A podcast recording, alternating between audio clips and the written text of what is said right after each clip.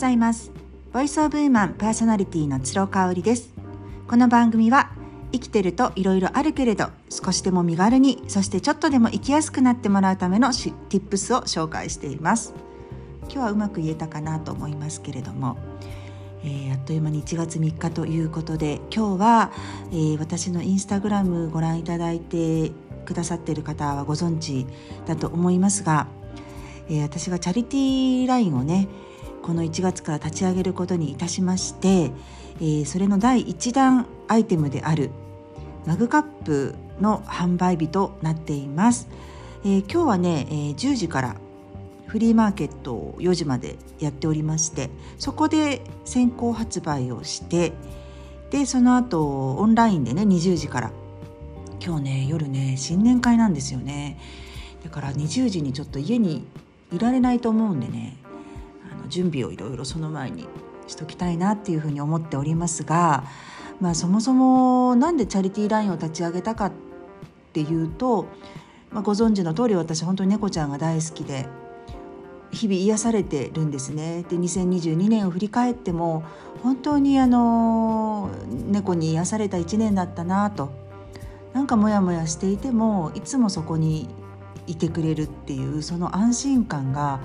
私にとっても例えようのない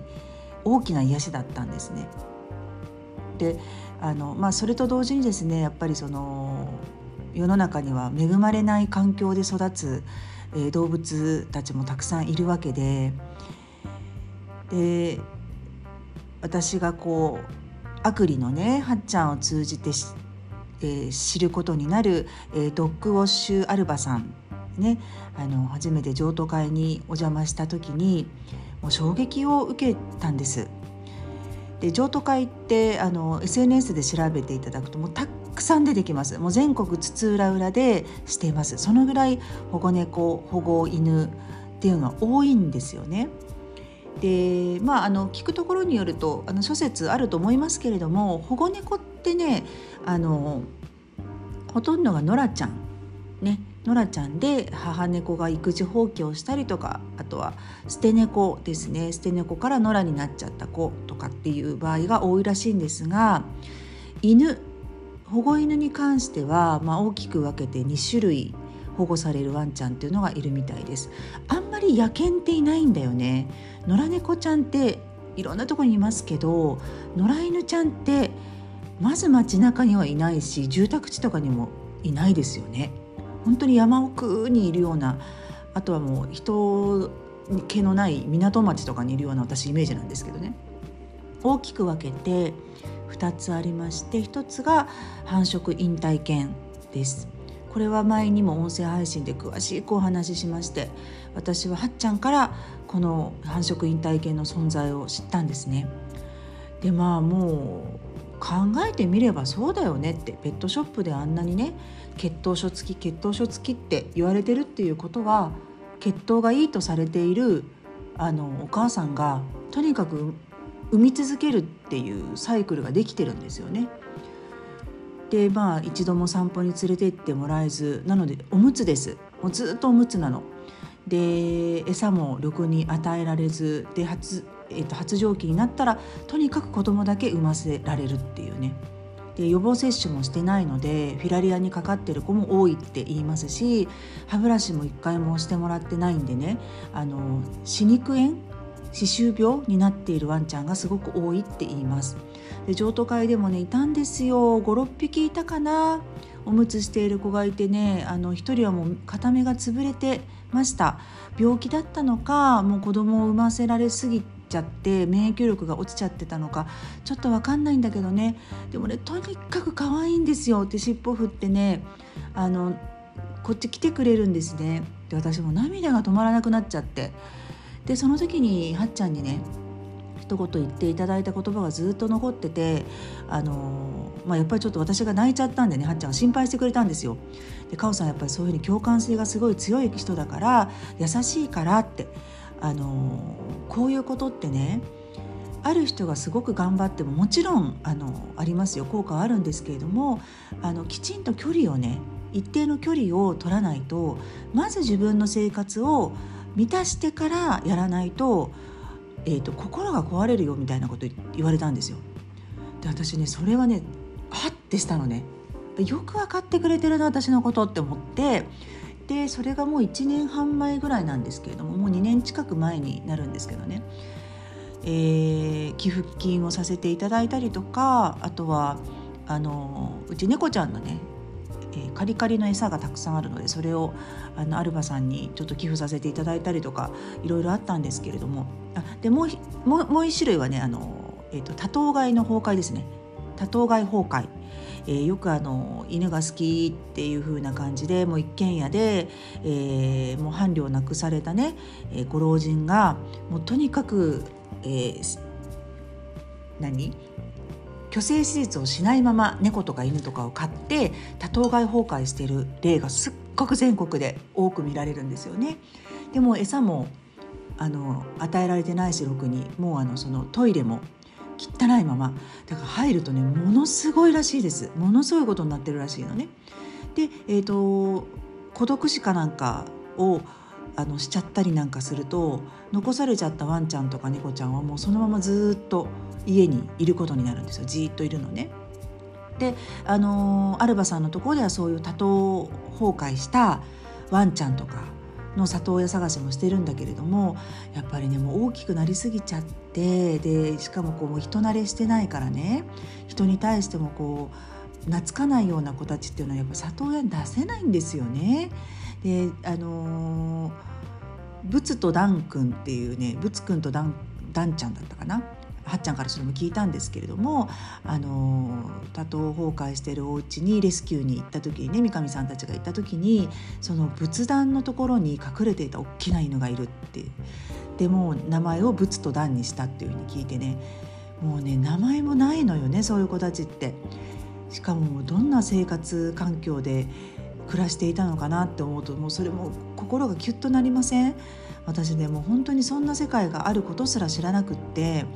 もうショックでしたとにかくショックでしたただもうあのこの2年間ぐらいそうあのちょこちょことしたねことはさせてもらってましたけどあのやっぱりこうまず自分の生活を満たしてから自分の家族自分を満たしてから何かチャリティーなりボランティアをするっていうふうにもうずっと決めてたんですよね。でそんな時にあの私が仲いいフォロワーの方がね彦根に住んでいらっしゃるんですがその方が SNS ですっごい可愛い猫のあの猫ちゃんをキャラクターにしたカフェでお茶をされてたの。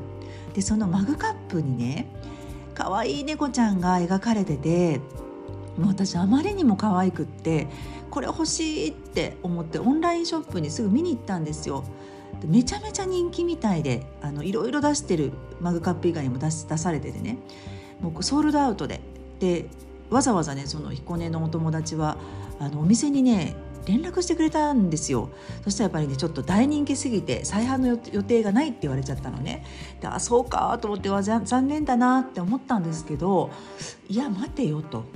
これはね私の愛猫のピロちゃんを描いたマグカップを作ってそうやったら私がまず使いたい。で主人も絶対使いたい、まあ、子供たちは分かんないけれども私と主人は絶対使いたいってことでね。マグカップ作ろうって思ったんですよね。今私が手掛けているラローブフルフルはフランスから買い付けをしてるんですけれどもまあやっぱりねあの何でしょう商品アイテムも限られたりしますしねなかなかこうやっぱり自分がこれ欲しいなっていうものがあの買い付けられなかったりっていうことが多々あるのでねちょっともうここは自分でまたオリジナルの商品を作ってみようかなっていうことで、えー、マグカップ作りたいって思ったんですでそれがね12月のいや11月の終わりぐらいかな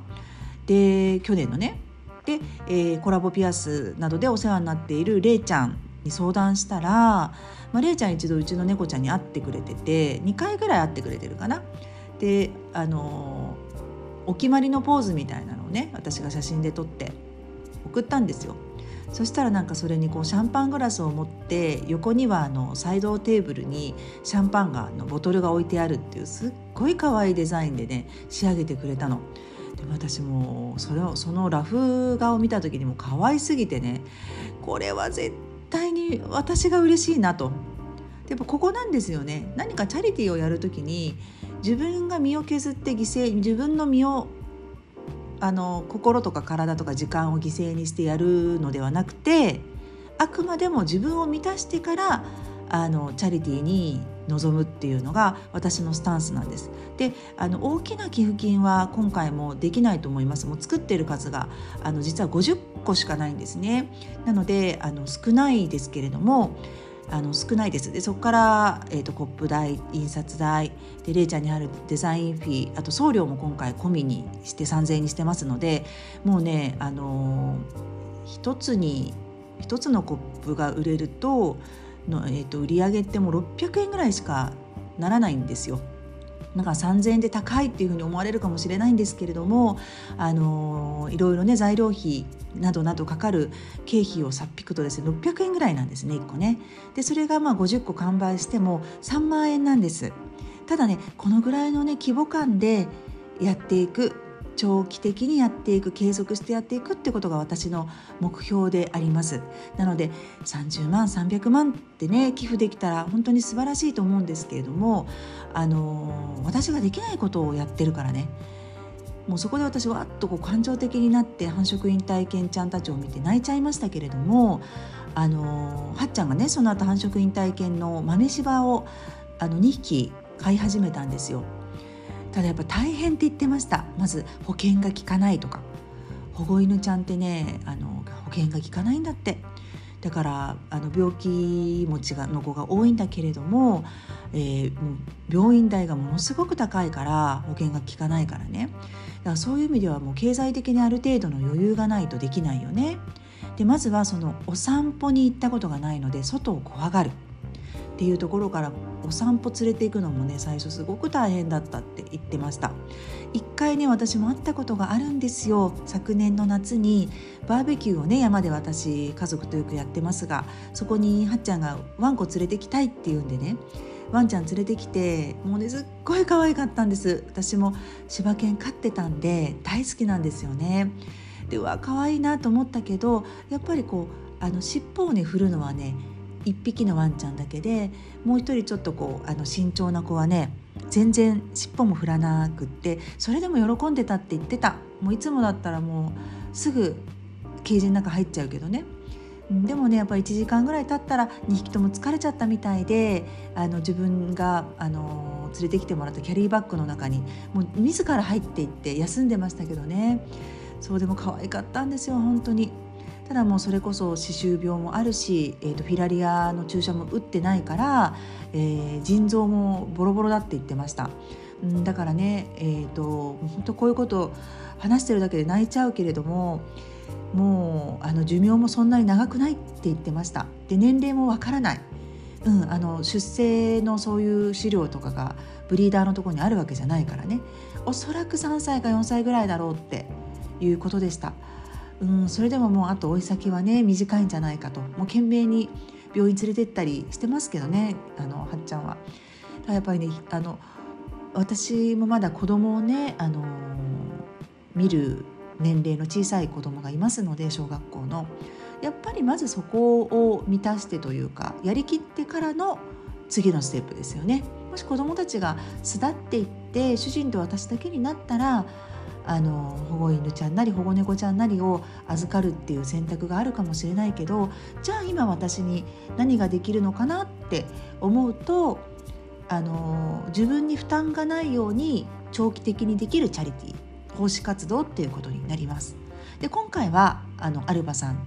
をあの寄付先にもう私が勝手に決めさせていただいてあのおりますけれどもあのマグカップねあのなんだろうそのスペース取らないけれども別に猫が好きじゃない方とかマグカップたくさんあるっていう方はあの特に買ってくださらなくて大丈夫です。えーと、今後またいろいろ考えているんですよ。あの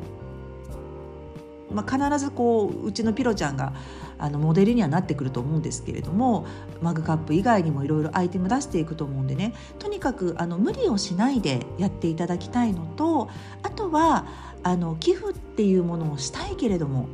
ねあのその寄付する場所がわからないっていう方って実はいらっしゃると思うのよね。で私はあの10年間ミッションスクールに通っていてカトリックの教えを受けてますので、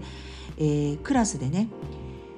えー、アフリカの子1人とかっていうのをもう大学まで出すっていうことで寄付活動をずっと続けていたりとかあの積極的にやってましたで私の母自体もあのそういう意味では老人ホームにおむつを送ったりとかね、えー、いろいろこうボランティアをやるような人だったので身近にはあったんですよ。ただあのー、ね今も本当にいろいろ SNS で出てくるけれども全然こう縁もゆかりもないところに寄付するのに抵抗があるっていう方は是非私の朝ライブとかこの「ボイス・オブ・ウーマン」とか、えー、鶴語録を通じて知ってくださって、えー、寄付してもいいなってね、思う方はぜひご参加いただけたらと思います。参加してくださる皆様にもご無理がないようにぜひお願いしたいと思っております、えー、フリーマーケットでは先行発売。そして本日の20時からオンラインショップにて販売をいたします、えーと、送料税込みで1つ3000円となりますのでいくつでも頼んでいただいてもあの大丈夫です、えー、なんかお友達にねプレゼントしたいなんて嬉しいことをねあのメッセージくださる方もいてあ本当に嬉しいなっていうふうに思います。ありがとうございます、えー、それでは今日はここまでになります。また明日。